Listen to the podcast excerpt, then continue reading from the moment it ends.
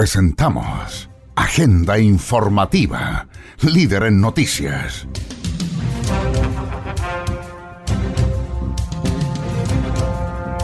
Aquí usted conocerá las principales informaciones ocurridas en las últimas horas en la región de Antofagasta.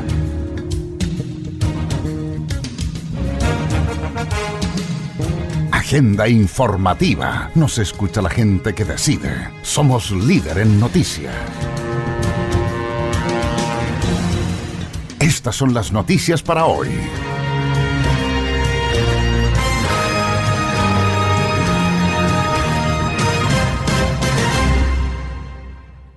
Usted se informa primero y verazmente a través de Agenda Informativa, emisión central. Con la mejor información.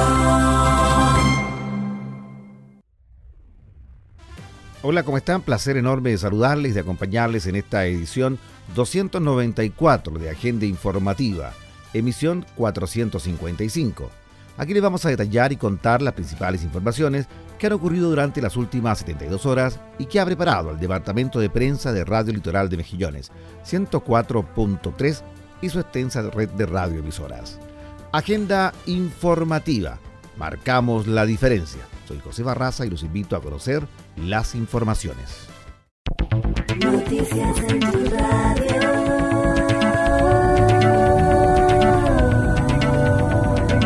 Agenda informativa a través de Radio Atlanta FM 103.9 en Antofagasta.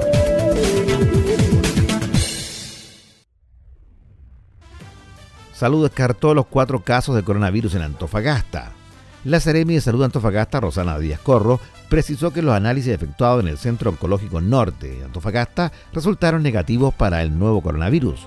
De esta manera quedaron descartados un paciente masculino de 16 años que visitó Francia, un segundo varón de 38 años contactó de un caso confirmado del Biobío y un tercer varón de 22 años quien estuvo en Inglaterra.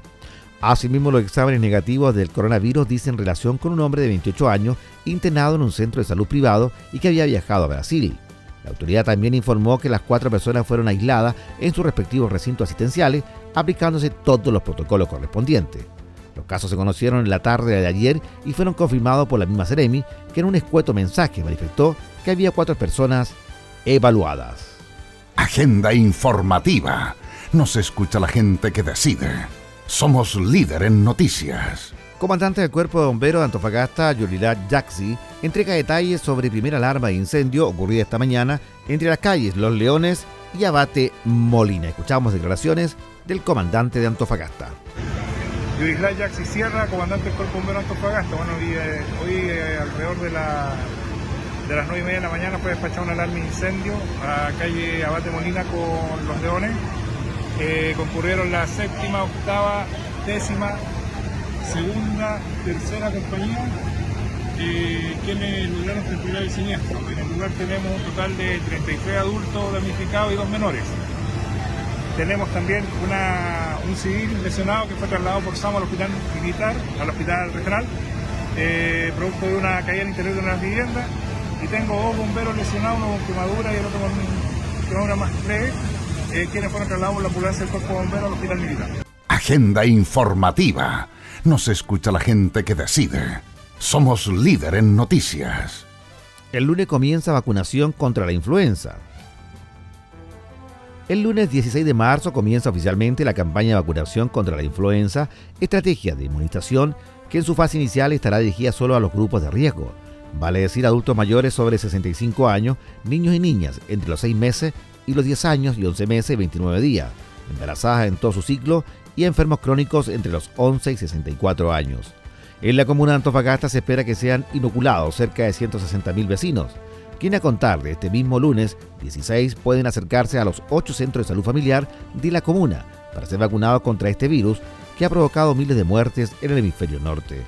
El director de salud de la Corporación Municipal de Desarrollo Social, Wilfredo Montoya, sostuvo que el 100% de los funcionarios de la atención primaria de salud de Antofagasta ya se vacunó contra la influenza, por lo que ahora la campaña se va a aperturar a los grupos etarios que presentan un mayor riesgo de complicaciones frente a un contagio. Montoya explicó que en el caso de la vacunación a niños y niñas en edad escolar, nuestros equipos de los 8 CEFAN ya han efectuado las coordinaciones respectivas para concurrir directamente a los establecimientos educacionales para vacunar. También se va a asistir a las casas comunales de adultos mayores y residencia de personas de la tercera edad. Pero el llamado que hacemos a quienes integran los grupos de riesgo es a que se acerquen a los centros de salud familiar, puesto que por instrucción de la alcaldesa Karen Rojo estaremos inmunizando de lunes a viernes entre las 8 y 20 horas en horario continuado. En el caso de los centros comunitarios de salud familiar, SECOF, la vacunación será entre las 8 y las 17 horas y en todos los casos los pacientes deben concurrir a los establecimientos solo portando su cédula de identidad. La Organización Mundial de la Salud anunció que el coronavirus ya es una pandemia, estatus que preocupa a las autoridades del Ministerio de Salud, quienes durante una reunión con el alcalde y representante de más de 20 municipios de Chile, entre ellos Antofagasta, confirmó que el país se encuentra en las bases 2 de avance del coronavirus, lo que implica la toma de medidas de contención que van a permitir frenar su masiva propagación. El subsecretario de Redes Asistenciales, Arturo Zúñiga, informó que actualmente los casos de coronavirus que tenemos en nuestro país, 23 al cierre de esta nota de prensa, son importados y quienes hayan sido contagiados por esas personas son trazables, pero es probable que el corto caso avance es una fase 3 que implica que quienes se hayan contagiado no tendrán un contacto identificado de quienes viajaron a países como Italia o España. Por ello, la probabilidad que tengamos una pandemia en nuestro país es cierta, de ahí que sea muy importante el control de al menos uno de los virus con los que tendremos que convivir, en este caso la influenza, de ahí la importancia que los municipios potencien la campaña de vacunación contra la influenza a través de la atención primaria de salud.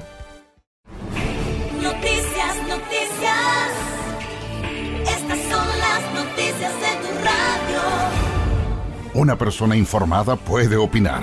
Y en Agenda Informativa le entregamos las noticias veraz y objetivamente. Agenda Informativa, líder en noticias regionales.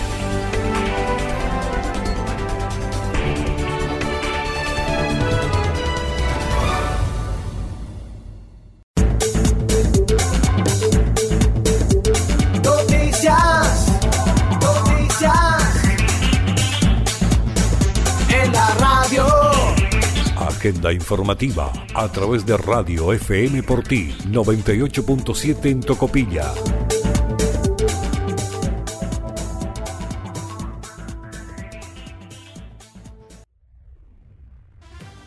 Diputada Hernando insiste en ingreso mínimo garantizado de 500 mil pesos.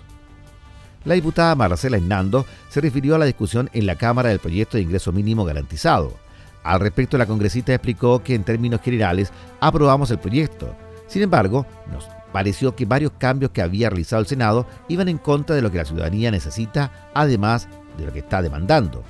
En esa línea, la parlamentaria de la región de Antofagasta señaló que no nos interesa que se suban mil pesos en promedio, por más que sean 22 mil trabajadores de algunas empresas, lo que nos interesa es que haya un aumento significativo de este ingreso mínimo.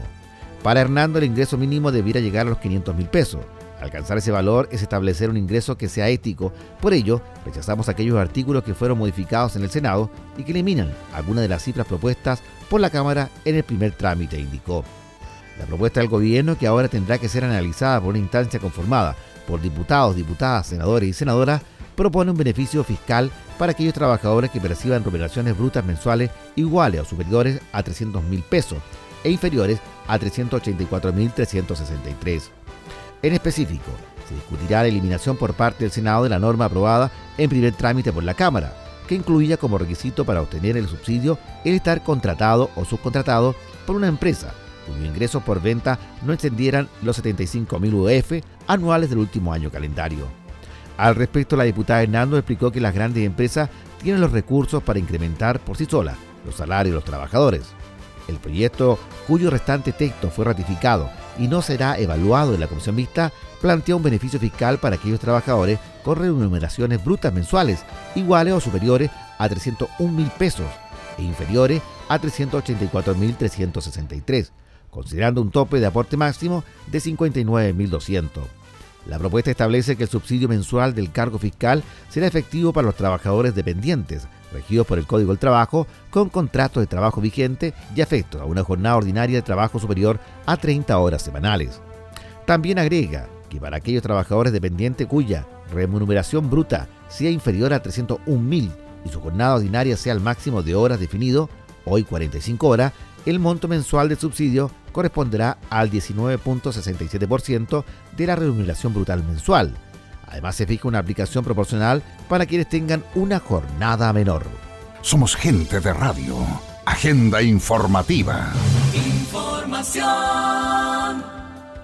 Regionalistas solicitan sesión especial para discutir adelantar elecciones del presidente y parlamento. Para discutir las vías políticas constitucionales que permitan convocar anticipadamente a la ciudadanía a elecciones del cargo de presidente de la República y de la totalidad de diputados y senadores, adoptando medidas específicas que concreten esta iniciativa. Los diputados de la bancada regionalista Jaime Mulet, Alejandra Sepúlveda, Esteban Velázquez y René Alinco Independiente solicitaron al presidente de la Cámara de Diputados citar una sesión especial. Lo anterior, según explica el documento de la solicitud, que requiere la de 52 firmas para concretarse. Se funda en la grave crisis política y social que atraviesa nuestro país, la cual no ha podido resolverse ni el presente gobierno ni el Congreso Nacional, lo que exige renovar la totalidad de las autoridades políticas de elección democrática de los más altos poderes del Estado. Al respecto, el diputado y presidente de la Federación Regionalista Verde, Jaime Mulet, señaló que hemos propuesto convocar a esta sesión especial, ojalá para el próximo día 18 de marzo o el día que fije la Cámara con el objeto que se discuta allí con todos los partidos políticos de gobierno y de oposición la posibilidad real de ponerle término a esta crisis mediante un adelantamiento de las elecciones presidenciales y de las elecciones parlamentarias de diputados y senadores, de tal forma que dada la situación grave en la que se encuentra el país, dado que el gobierno no entiende y no ha sabido manejar esta crisis, logremos que la soberanía, el pueblo soberano, determine y elija nuevas autoridades. Asimismo, el parlamentario adelantó que en esta sesión especial, nosotros los regionalistas, vamos a presentar un proyecto de resolución donde podamos pedir derechamente que se adelante las elecciones, como parte de la conclusión de esa sesión y la propuesta que hacemos de que se hagan conjuntamente con la elección de alcalde y concejales, el último domingo del mes de octubre, de manera que se renueve tanto la presidencia de la República como el Parlamento, alcalde y concejales. También elecciones convencionales constituyentes ese día y de gobernadores regionales. Pues a su juicio, de esa manera el poder vuelve a la soberanía, a la gente, al pueblo, y es este quien tiene que elegir esas nuevas autoridades que deben seguir enfrentando la crisis que hasta ahora el gobierno no ha dado el ancho y para eso la verdad es que no ha absorbido tampoco las demandas sociales. No ha hecho cambios significativos y seguimos cada día igual o peor y eso nos parece grave.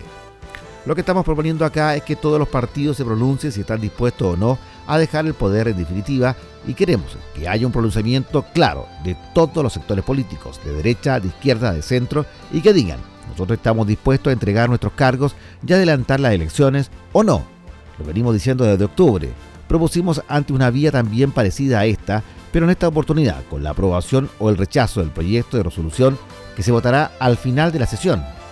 Ningún partido político o ningún diputado se va a poder sustraer para lo que quede claro a la ciudadanía, quienes están aferrados al poder y no hacen los cambios y quienes estamos dispuestos a que la soberanía decida si es una regla básica en democracia y serán las autoridades electas nuevas, tanto presidente como diputados y senadores, los encargados de buscar en conjunto con su respectivo poder, habilitado por la ciudadanía, resolver un conflicto complejo que se encuentra el país.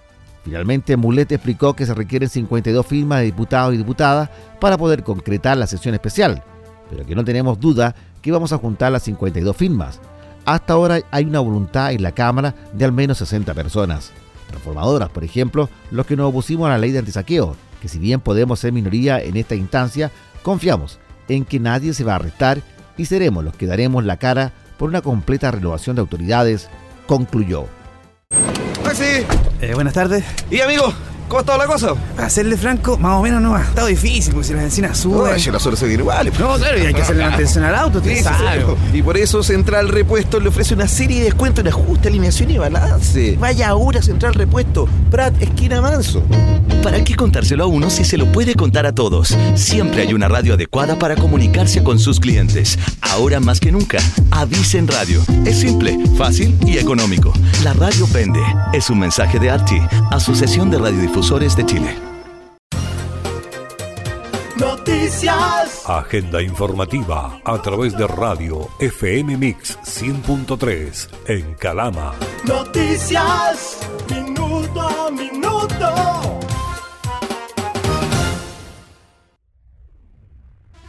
Detienen a sujeto por robo en jardín infantil. Un llamado al 1 de 3 Fono de Emergencias Policiales alertó a carabineros de la primera comisaría de Calama sobre el robo que afectaba a un jardín infantil. Según los antecedentes, los hechos que ocurren cerca de las 5 a.m. de hoy a un establecimiento ubicado en Vasco de Gama. La información recibida fue canalizada a través de la Central de Comunicaciones de Carabineros, que a esa hora patrullaba el sector concurriendo de inmediato al lugar. Al llegar Carabineros sorprende al sujeto sobre la reja perimetral intentando salir del jardín con especie en su poder, siendo detenido de inmediato. El imputado de iniciales BAZ mantiene una causa cancelada por porte y consumo de drogas. Agenda informativa. Joven en riesgo vital tras protesta en Iquique. Testigos aseguran que fue impactado por una lacrimógena en la cabeza. En tanto, el prefecto de Iquique, coronel Andrés Arena, anunció que se inició una investigación interna para determinar si las lesiones fueron causadas por la acción de uniformados. El hombre de 28 años, identificado como Patrick Carvajal, ingresó al hospital pasada las 2 de la madrugada con un TEC cerrado. En Iquique, un joven se encuentra en riesgo vital en el Hospital Regional Tarapacá, luego que, según testigos, recibieron una bomba lacrimógena en la cabeza. El hombre de 28 años, identificado como Patrick Carvajal, ingresó al hospital pasada las 2 de la madrugada con un TEC cerrado. El incidente ocurrió en la cercanía del condominio Los Alelís, sector donde se concentran enfrentamientos entre manifestantes y carabineros desde el comienzo del estallido social. Durante la noche del miércoles, un grupo de manifestantes interrumpió el tránsito debido a las protestas que se convocaron a lo largo de todo el país contra el gobierno de Sebastián Piñera en su segundo aniversario. En ese contexto, Patrick Carvajal resultó herido. Esta mañana, el prefecto de Iquique, coronel Andrés Arena, anunció que se inició una investigación interna para determinar si las elecciones fueron causadas por uniformados o no. Nos hemos enterado solamente por lo que se ha dicho el médico. Las circunstancias por las cuales ocurrieron los hechos donde fue lesionado son materia de investigación, afirmó Arenas. Además, insistió que Carabineros está actuando en base a los protocolos. Sin embargo, en un video del sector se observa cómo un gran número de uniformados dispara hacia los manifestantes. El personal está con todos los elementos con los que se ha comprometido Carabineros, ya sean cámaras de apoyo o cámaras corporales que ayuden a grabar y todo esto en materia de investigación, sostuvo el coronel. Estamos presentando Agenda Informativa, el más completo resumen noticioso del día.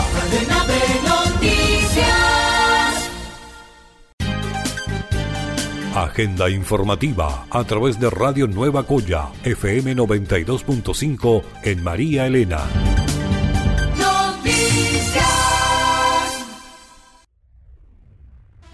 Jubilado que logró inédito triunfo ante la AFP al sistema, si se le puede doblar la mano.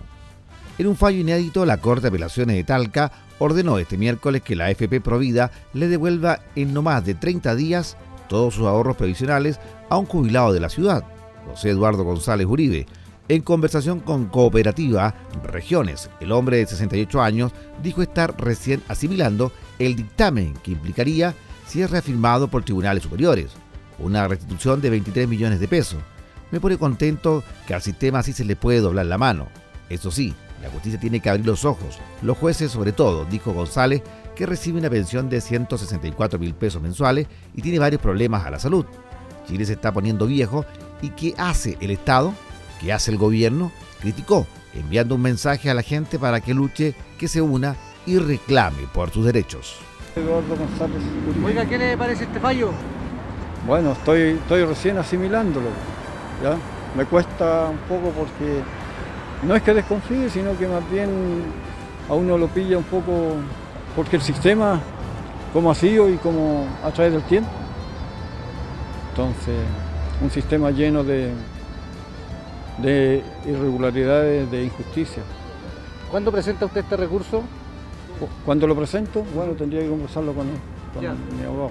Oiga, ¿y esto eh, cómo lo asume usted? eh, ¿Cuánto era la jubilación que tenía? 164, ¿Y ahora cuánto le tienen que pagar? 23 y tanto. Ya está, ¿esto lo, lo pilla de sorpresa? No... No, porque todavía me cuesta, me cuesta asimilarlo, o sea, estoy recién en esto. Pero lo que me interesa, lo que me pone un poquito contento, es que al sistema sí se le puede doblar la mano.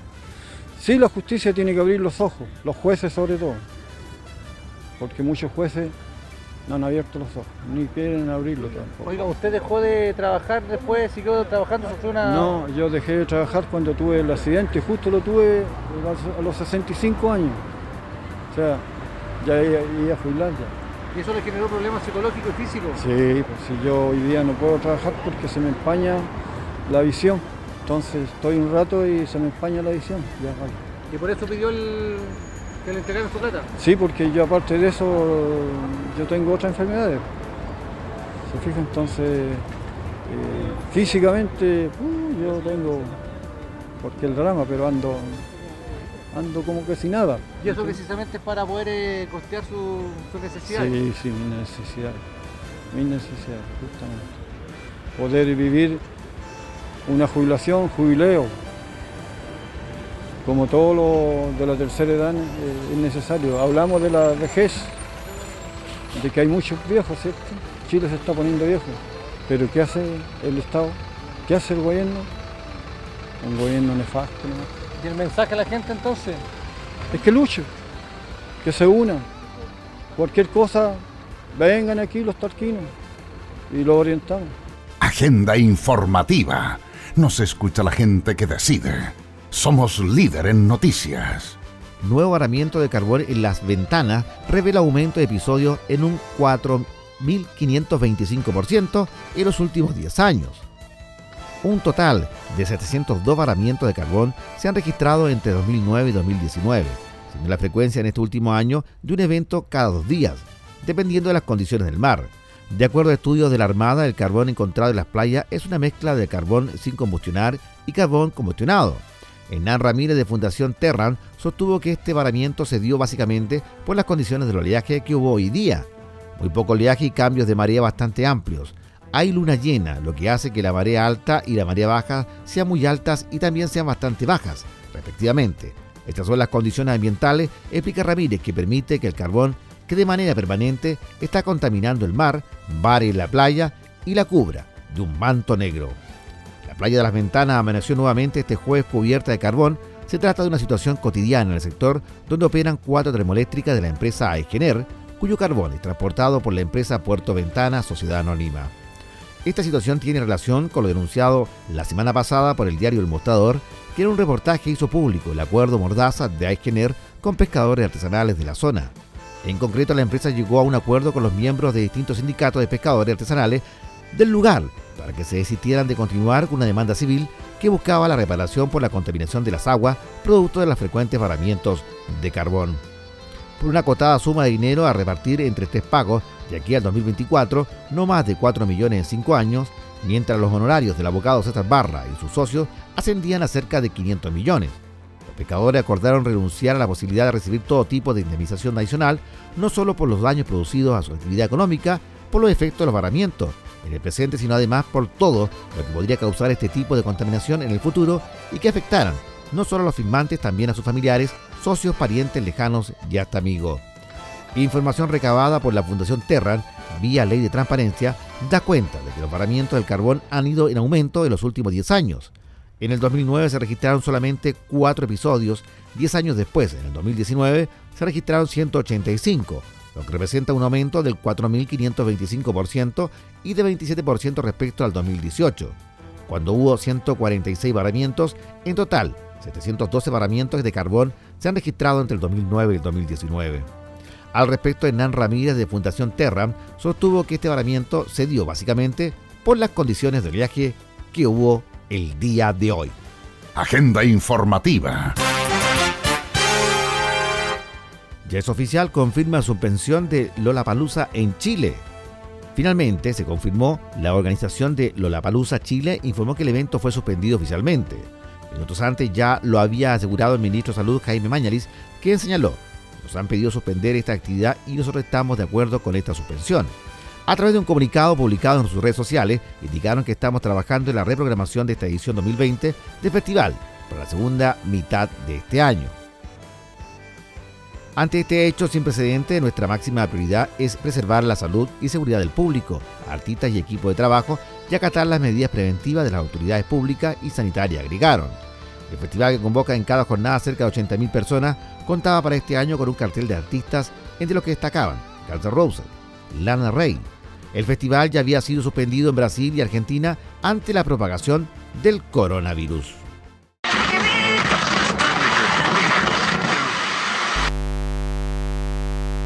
Que tu móvil no termine captando solamente el sonido del silencio. La mayoría de los teléfonos celulares tienen un receptor interno de radio en frecuencia modulada, construido e integrado de fábrica, con el que puedes escuchar radio sin consumir tus datos móviles. Es tu opción exigir que esté activado. Esta es una campaña de la Asociación de Radiodifusores de Chile, Archi, por tu derecho a escuchar radio libre y gratuita en el celular sin usar Internet. Porque en los smartphones también somos lo que Chile escucha.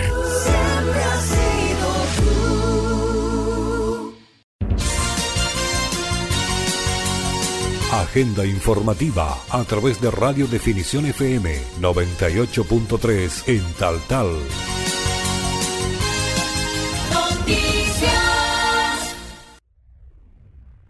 Personal de Carabineros de Taltal logró la recuperación de dos vehículos que mantenían en cargo vigente. La información la dieron a conocer a través de Radio Definición. Ambos automóviles fueron encontrados en la comuna de Taltal, ruta 1, kilómetro 145, Caleta a Botija. Personal policial efectuó una revisión física y técnica de los vehículos que les permitió establecer que registraban en cargo vigente, aprendiendo a un hombre de iniciales GOPP, quien pasó a control de detención y quedando en prisión preventiva mientras dura la investigación por 60 días. La especie recuperada corresponde al automóvil marca Toyota modelo Corolla, color blanco, año 2019, y el otro vehículo de marca Fiat modelo Palio SX 1.3, color gris, del año 2003. Somos gente de radio. Agenda informativa. Información. Sergio Orellana Montejo, alcalde de la comuna de Taltal y el honorable Consejo Municipal, saludan muy cordialmente al Cuerpo de Bombero Taltal al cumplirse su centésimo trigésimo octavo aniversario al servicio de la comuna taltalina. Orellana Montejo y su cuerpo de concejales reiteran sus más sinceras felicitaciones por su aniversario y el trabajo que han realizado en nuestra comuna y los intan a seguir esta loable labor que de salvar vidas durante 138 años. El saludo de parte de las autoridades taltalinas para los bomberos bomberas de Taltal. Patricia, ingeniero ambiental, dos hijos. Cristian, profesor de matemáticas, está de novio. Ingrid, estudiante de enfermería, es soltera. Carlos, mecánico, cuatro hijos. Parecen personas comunes y corrientes, pero son superhéroes. Personas únicas, preciosas, capaces de transformarse, abandonarlo todo y arriesgar hasta su propia vida por salvarte a ti. Son nuestros bomberos, héroes por ti.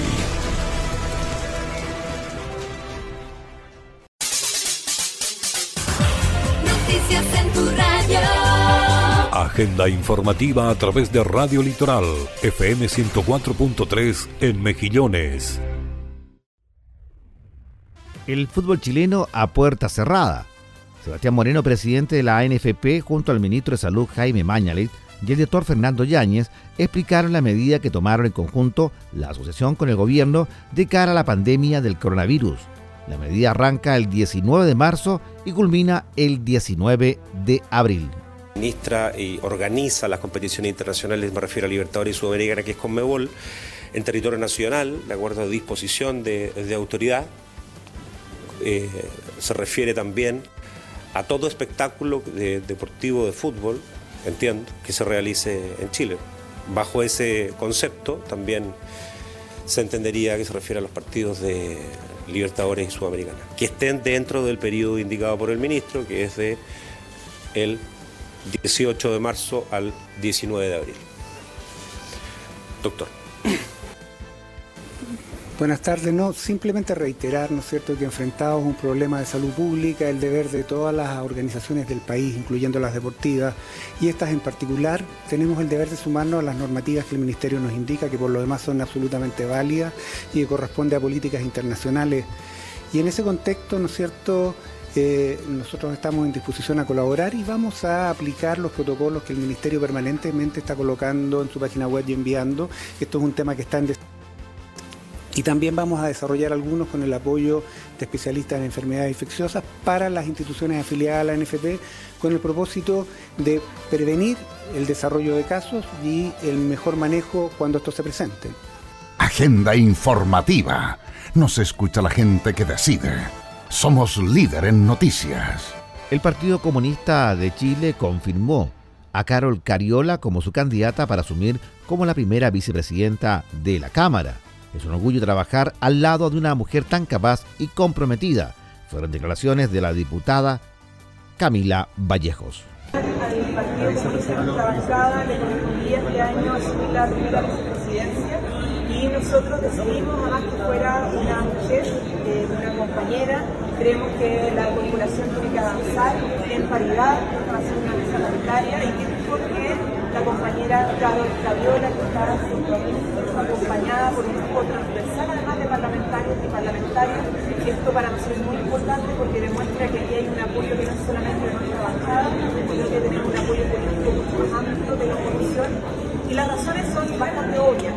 La Carol fue la primera presidenta de la Federación de Concepción, ella tiene trayectoria, mujer, eh, ella tiene trayectoria como dirigente estudiantil, tiene una trayectoria como la luchadora social, además que nos ha representar también muy bien en esta Cámara de Diputados, promoviendo una agenda de género que hemos podido hacer avanzar junto a Carol y nos llena de orgullo que pueda representarnos en la corporación en la primera vicepresidenta. Sería además la eh, mujer que asume la, eh, en la Cámara de Diputados en, la, mesa, la más joven de comunista más joven, luchadora social, eh, que ha representado las banderas ¿cierto? del feminismo, de la educación, de la salud también, eh, los temas laborales, la condición de trabajo. Entonces, de verdad que mérito, capacidades, eh, los deportes. Así que muchas gracias por eh, asumir esta tarea.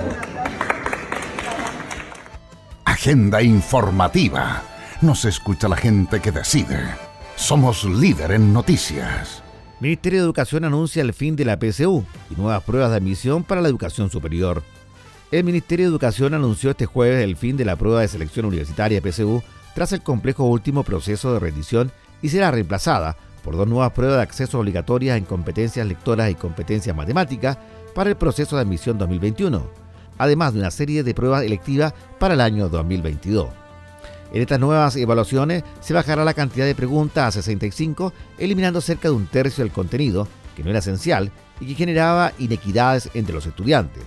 Además, la nueva prueba tendrá una menor ponderación que la PSU, bajando de un 50% a un 30%, dándole mayor relevancia al ranking de notas y NEM. Este es un aporte de Litoral FM 104.3. La Biblioteca del Congreso Nacional presenta Acoso Sexual. Un capuchino y un cortado. Muchas gracias. Ya, cuéntame qué es lo tan grave que querías conversar. Se trata de mi jefe. Me está acosando sexualmente y no sé qué hacer. ¿Qué? ¿Pero estáis segura de eso? Bueno, al principio pensé que eran rollos míos, pero cada vez más explícito. Pero entonces tienes que denunciarlo. Ay, me da miedo. No quiero perder mi pega. Y después de todo, él es el jefe. ¿A quién le van a creer? Mira, justo estoy viendo esa ley en mis clases. Y todas las empresas o instituciones deben contar con un procedimiento para estos casos. Ay, pero no sé por dónde empezar. Debes hacer un reclamo por escrito a la dirección de tu empresa. O bien anda directamente a la inspección de trabajo. Ay, pero me muero de vergüenza de que todos se enteren. No va a faltar el que diga que la coqueta soy yo. No te preocupes. La empresa tiene 30 días para investigar bajo estricta reserva, escuchando a ambas partes. Y la otra posibilidad es que la empresa derive la denuncia a la inspección del trabajo, que obviamente investigará bajo las mismas condiciones. ¿Y después? La empresa o la inspección del trabajo, según sea el caso, debe hacer un informe escrito y si se comprueba que hubo acoso sexual, el empleador tiene que tomar medidas. ¿Cómo cuáles? Como echar a tu jefe sin derecho a indemnización, por ejemplo. El acoso sexual es causa de despido, Paulina. Pero mientras dure la investigación, mi vida puede ser un infierno junto a él. Ah, no. Es que una vez hecha la denuncia, la empresa debe tomar medidas para resguardarte. Como cambiarte de puesto de trabajo, por ejemplo. ¿Y qué pasa si finalizada la investigación, la empresa no toma medidas y él me sigue acosando? Mira que tiene santos en la corte. Bueno, ahí puedes acudir a los juzgados laborales para poner término al contrato y demandar el pago de indemnizaciones, Linda. ¿Podría pedir que me indemnicen? Sí, si la empresa no cumplió con el procedimiento, puedes pedir hasta un 80% más de las indemnizaciones legales que te corresponden. Ay, gracias, amiga. Me da ánimo lo que me dice. Amorosa, cuenta conmigo para lo que sea. Esta fue una presentación de la Biblioteca del Congreso Nacional. Un aporte de Litoral FM 104.3.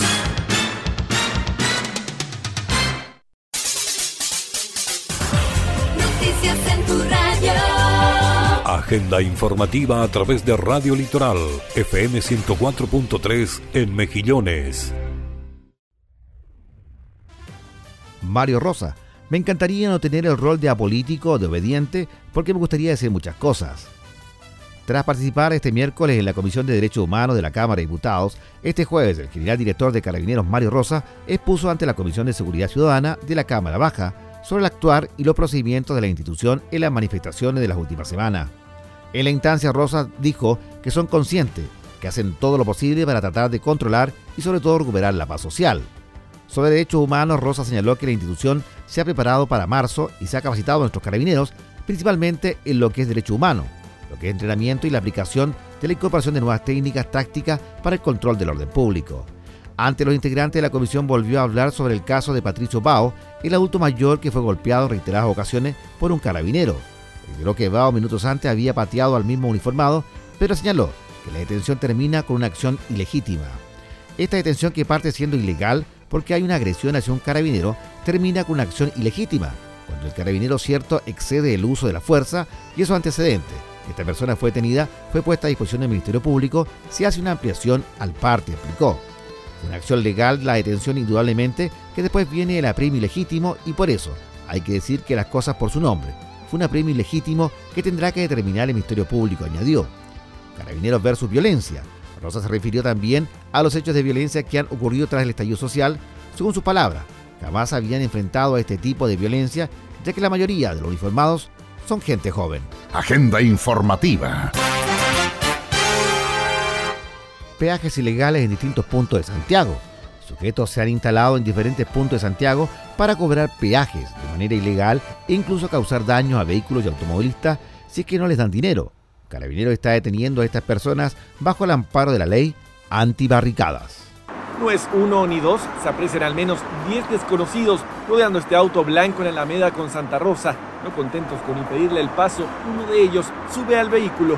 En ese instante a su conductor no le queda más que intentar arrancar. Se creía que esto acababa ahí, se equivoca. El mismo sujeto lo sigue y todo termina con ventanillas quebradas y el automovilista siendo agredido toda persona que obstaculiza el normal desplazamiento del tránsito, cortando toda la calle en sí, las dos pistas, etcétera, las que hayan en ese momento, a través de la violencia, a través de instalando barricadas, incurren en este delito.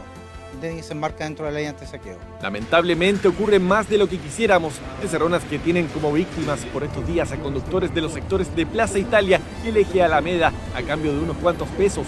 El que no aporta, que se atenga a las consecuencias varias veces como que se oponen y son eh, bastante pesados, se colocan encima del auto, no te dejan pasar. Ponen monto, o sea, como pásame mil pesos o no pasáis, ni siquiera es una moneda. De hecho, ando trayendo una moneda por si me piden y todo, pero si no dais mil pesos no, no pasa. Cuando se genera el taco, aprovechan los delincuentes o andan todos asociados, uno no sabe. Incertidumbre que se toma en las calles con insistencia, solo basta con ver estos registros desde el aire y otros más a ras de piso para entender de que se trata de una práctica ya habitual, la que por momentos se hace muy difícil de sortear.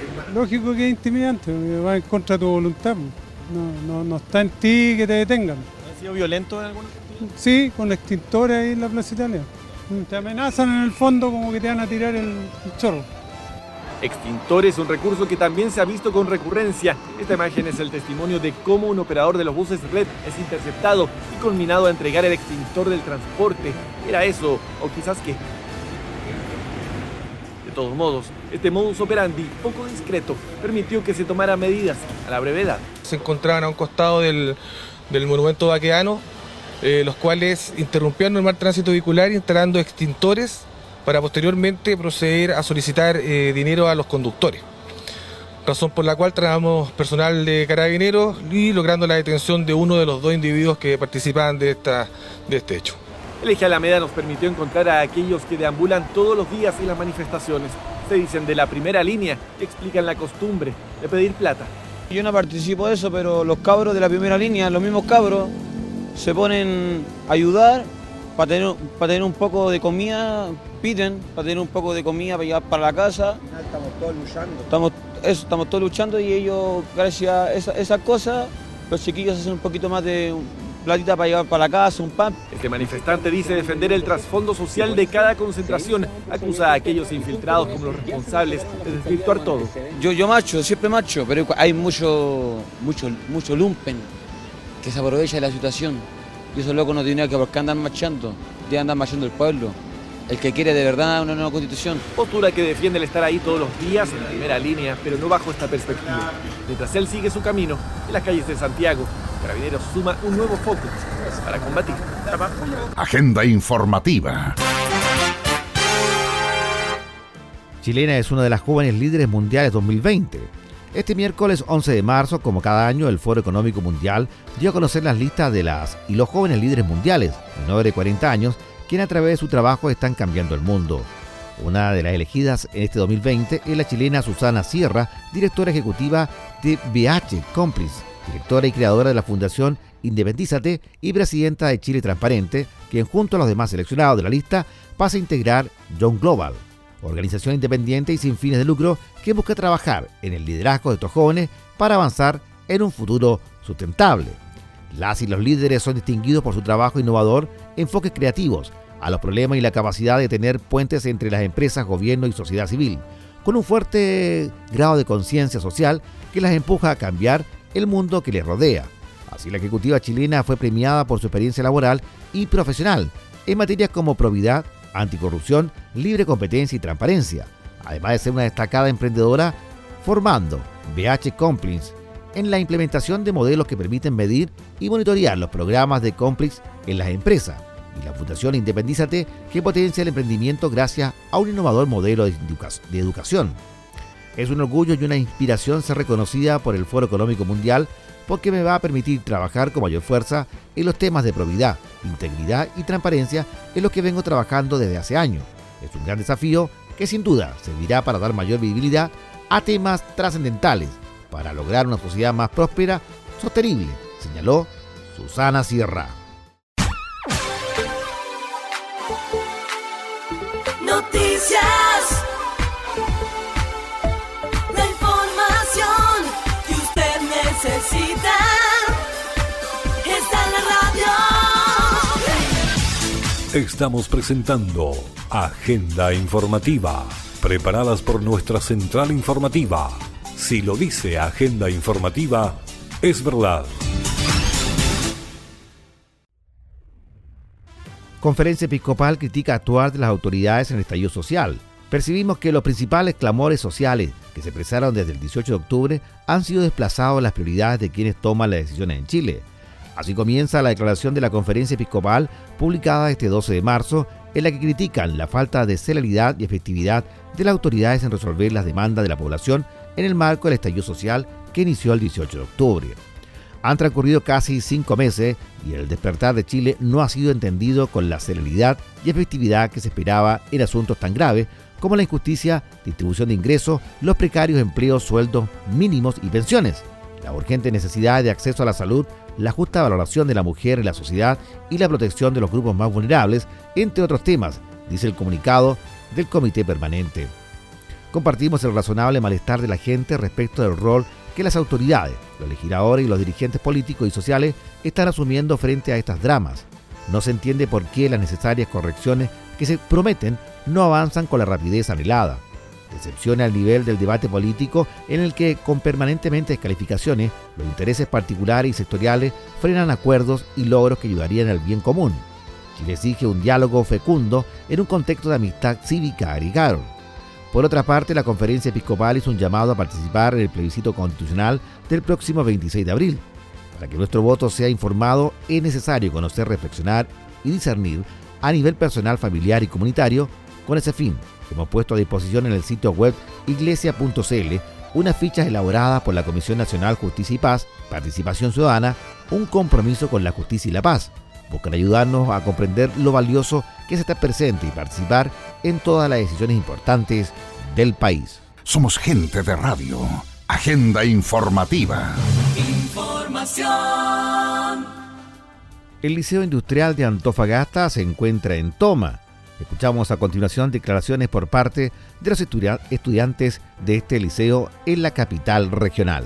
Queríamos informar que levantamos esta toma en vista de las manifestaciones eh, que estamos viviendo a nivel nacional en apoyo a los estudiantes secundarios y por la negligencia que estamos viviendo eh, por parte del municipio, ya que nos viven eh, teniendo con gases tóxicos, estudiamos con gases tóxicos, nos despachan y es por esto que decidimos tomar el liceo.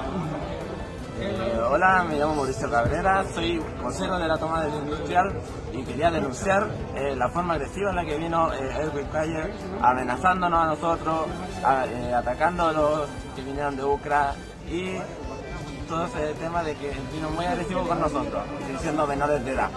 Somos gente de radio. Agenda informativa.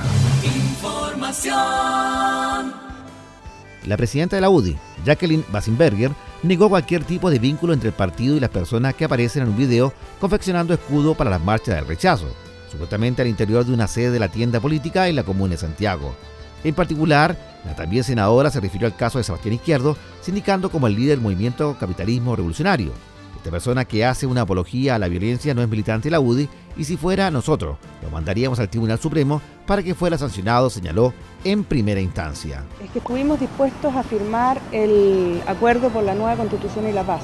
Y en ese acuerdo nosotros optamos y solicitamos que estuviese la acción, la, posibilidad de rechazar, pero ese es un rechazo democrático y la violencia definitivamente no tiene espacio en la democracia.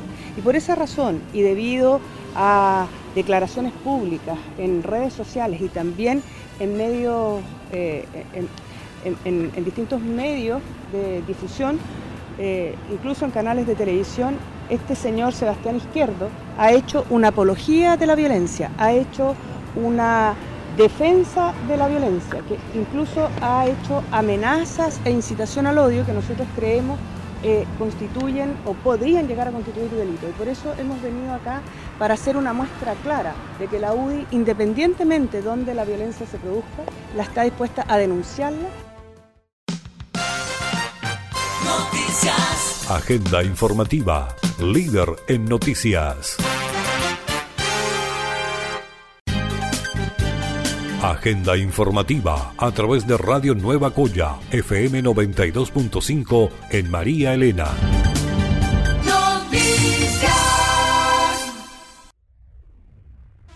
En la entrevista del día escuchamos a Federico Joanón y Hernán Leighton, panelistas del Mostrador, en La Clave.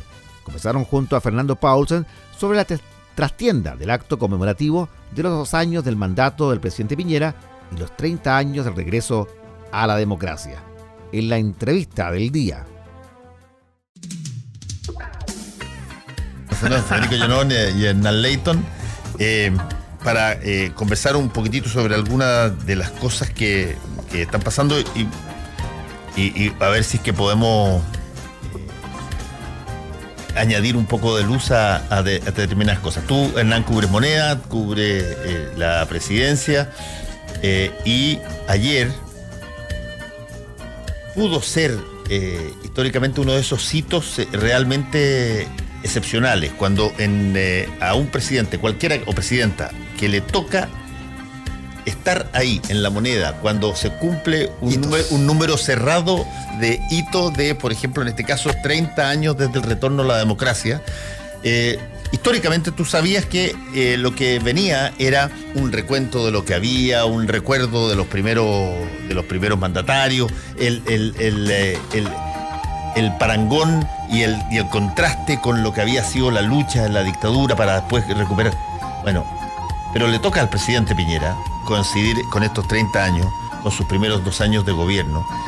Y yo escuché el discurso del, eh, del presidente ayer, que trató de anclarse todo lo más posible que podía en, en, eh, en, eh, de poner una base La historia en- de la la historia de la concertación. Quería ser Patricio Elwin. Más que el hijo perdió. Pero, y, y uno, y uno puede entenderlo desde el punto de vista de lógica comunicacional política, de que no tienes hoy día un demasiada, demasiada potencia para poder, por tu propio mérito, eh, graficar lo que puede significar un día como este, y por lo tanto tienes que ir atrás a buscarlo. Eh, pero no estoy tan seguro que, mm, que eso sea algo incluso que en el sector caiga muy bien hoy día. No, porque eh, todo esto parte con una distorsión primaria, que es por lo menos lo que uno alcanza a conversar con los colegas, con la familia, eh, en la revisión de las redes sociales, es que quienes acompañan al presidente Piñera en el acto de conmemoración del retorno de, de la democracia hace 30 años son quienes votaron por la continuidad de la dictadura o por eh, la persona que la dictadura quería que continuara en un nuevo proceso como era Hernán Vigi. Recordemos, el propio presidente Piñera era jefe de campaña, generalísimo de campaña de- del propio Hernán Vigi. Parte con esa distorsión. Luego tenemos esta historia donde Piñera, por lo menos, uno, de- sus sueños es eh, ser reconocido en la democracia cristiana, ser reconocido como un socialdemócrata. Siempre ha buscado en sus gobiernos poner- poner un hito de la democracia cristiana, lo hemos visto con, con diferentes personeros. Ayer fue algo que obviamente lo, me imagino lo hace dormir un poco más tranquilo, que es que Belisario Velasco haya entrado a la moneda en nombre, en nombre de, un demócrata cristiano, pero finalmente luego tocamos tierra con la realidad y tenemos un discurso de la vuelta a la democracia donde la palabra dictadura no se escucha, donde la palabra golpe se disfraza, donde nos damos 100 vueltas para llegar a un punto y... eh, No, además que, además que a- a- hay, hay situaciones que si fueran al revés, también pasaba cuando eh, estaba eh, los gobiernos de la presidenta Bachelet, particularmente el último, de la nueva mayoría, donde estaba el Partido Comunista dentro del gobierno. Y de repente había vi- revisiones o visiones sobre el pasado. Bueno, la oposición de entonces sacaba automáticamente a colación de que eh, había eh, partidos que estaban en la coalición de gobierno que habían sido brutales opositores a la concertación y que habían eh, eh, boicoteado de alguna manera alguna, algunas cosas. Hoy, donde el presidente trata de de alguna manera arroparse con el, el recorrido histórico desde Elwin en adelante, eh, tú tienes un montón de personas dentro de esa coalición de gobierno que eh, saludan a eh, lo que para a, todas luces fue el bando perdedor el plebiscito del 88. O sea, recordemos que el año pasado, eh, en la conmemoración, el año pasado, antepasado no recuerdo, en la conmemoración del triunfo del no, la presidenta de la UDI, Jacqueline Van Rieselberghe, dijo que si este plebiscito ocurriera de nuevo, ella nuevamente votaría que sí. Ese, es un poco el piso para comenzar la discusión o el por qué prende o no prende un hito como este en un gobierno como este, en un contexto como este. Hay mucha distorsión ¿Y, y comunicacional. qué se vio ayer? En- o sea, en- Ayer se vio primero, eh, bueno, pomposidad en la entrada del presidente Piñera, estaba el patio de los, de los cañones eh, repleto, como siempre también mucho asesor, pero también el oficialismo estuvo participando en esta ocasión a diferencia de otras. Lo que sí llamó la atención y que está preparado de esa manera es que se, se, se entregó en una imagen en vivo el presidente bajando de su- desde su oficina, llegando hasta la alfombra roja, hasta, su- hasta, su, hasta, su, hasta su sitio, pero eso en un principio estaba considerado acompañado de los expresidentes. Y ayer no hubo ningún expresidente para esta, en, esta, en esta ocasión. Los que participaron estuvieron en el acto de conmemoración de la exconcertación. Ah, eh, ¿Estaban invitados los Yo tengo, expresidentes? yo tengo entendido que sí. Y que esa imagen de Sebastián Piñera junto a Cecilia Morel bajando por la escalera de piedra desde su oficina, una imagen en vivo hacia la interna de la moneda, era acompañado de los expresidentes, que en esta ocasión no fue. Sí, le falló esa parte show. No, pero, pero sí que tú quieres. A ver, eh, yo, yo, yo concuerdo en que hay un, un deseo de mostrar una- una continuidad. Pero me parece que quien quiera que hubiese estado en los 30 años, 10 años, 20 años, 40 años, eh, y, y en unas condiciones como las que está el presidente Piñera, le hubiese encantado. Por supuesto. Eh, estar arropado con los expresidentes O sea, y haberlos en- invitado y todo lo demás. En gigantografía, uno entraba al patio de los cañones y veía Estaban los expresidentes. eh, Patricio Elwin, Eduardo Frei Ruiz Tagle, Michelle Bachelet y Ricardo Lagos. Claro, parecía un. Por eso es un acto que fue muy planificado. Dicen que desde el segundo piso, encabezado por la Roulette, muy pensado para tratar de que sirva de apañarse con, con mucho mérito ajeno y. Abrazarse con un centro que no- Claro, abrazarse con, un, con un gobierno desde el punto de vista macro, que tanto le gusta a la derecha, ¿cierto? Muy exitoso. Y, y- y tratar de, de rebotar frente a a esta opinión pública que le es adversa eh, y ambiente político adverso en general. Pero, pero le fallaron cosas, como lo que tú mencionas, Hernán, no fueron los expresidentes, no bajaron por la piedra escalera, por la escalera de piedra juntos, y pasaron otras cosas también. Nosotros hoy día tenemos de primer titular en el mostrador una nota que refleja un ambiente convulsionado en relación con el presidente porque se cumplían 30 años de dar vuelta a la democracia, pero también se cumplían dos años del gobierno del presidente Piñera en el momento eh, eh, más bajo y que todo el mundo le, 11 de marzo son días muy notables por múltiples razones. Por muchas razones. Eh, ah, ¿hay más razones, Fernando? algunos, tienen muy buenas razones para para conmemorar. Para conmemorar el 11 de marzo. Bueno, eh, no, sabía, si no te hubiera, te hubiera dado el abrazo de rigor. Oye, eh, por ejemplo, ayer, a mí, hasta a mí me sorprendió porque son los recovecos del poder. los diputados del Partido Regionalista Verde habían pedido venían pidiendo, y lo hicieron oficialmente al Senado, al presidente del Senado, que diga cómo... Que haga el informe. no, cómo, cómo operaría ese artículo de la Constitución actual que habla de la inhabilidad presidencial, de la incapacidad presidencial, y cuando hay inhabilidad o incapacidad presidencial, ¿qué pasa? ¿Cómo viene la sucesión? Pues, ¿Qué pasa si un presidente se vuelve loco?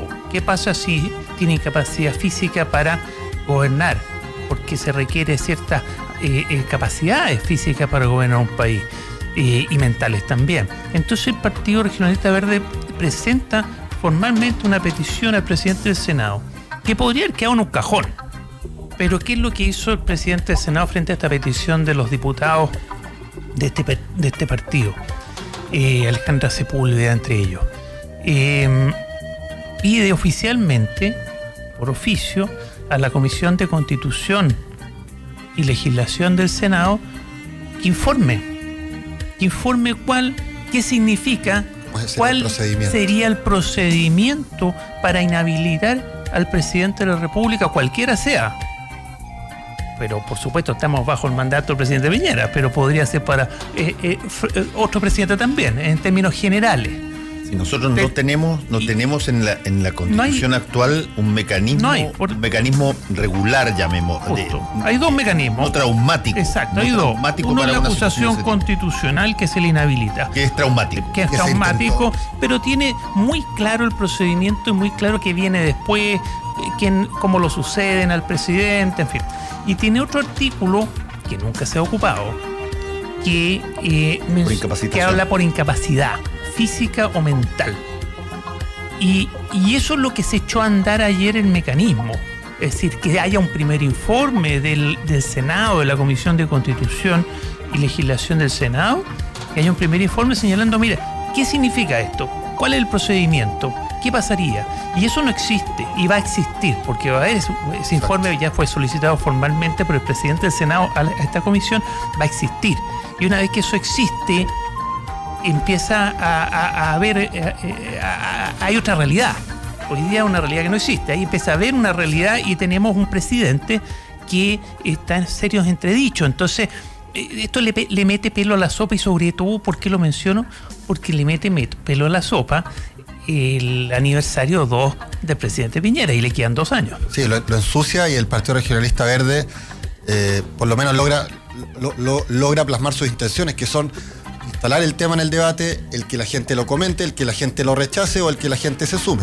Ya ese es un primer piso eh, logrado por el Partido Regionalista Verde, que recordemos está representado por tres diputados. Eh, la moneda, obviamente esto cae como un balde de agua fría, pero eh, luego de conversarlo entre en las altas esferas de Palacio, por decirlo de alguna manera, se entendió de dos maneras.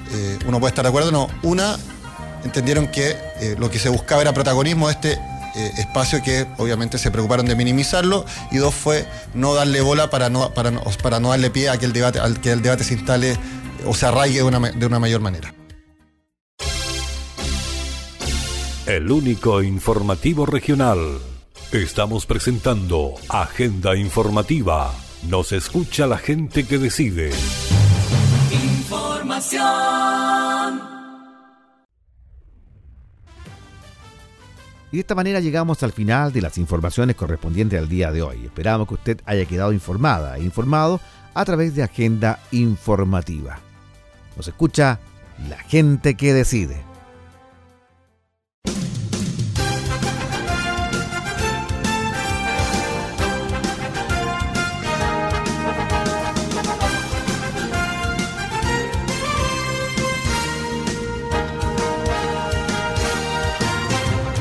Usted ha quedado informado e informada de lo más importante acontecido en las últimas horas en la región minera de Chile. Hemos presentado Agenda informativa, líder en noticias.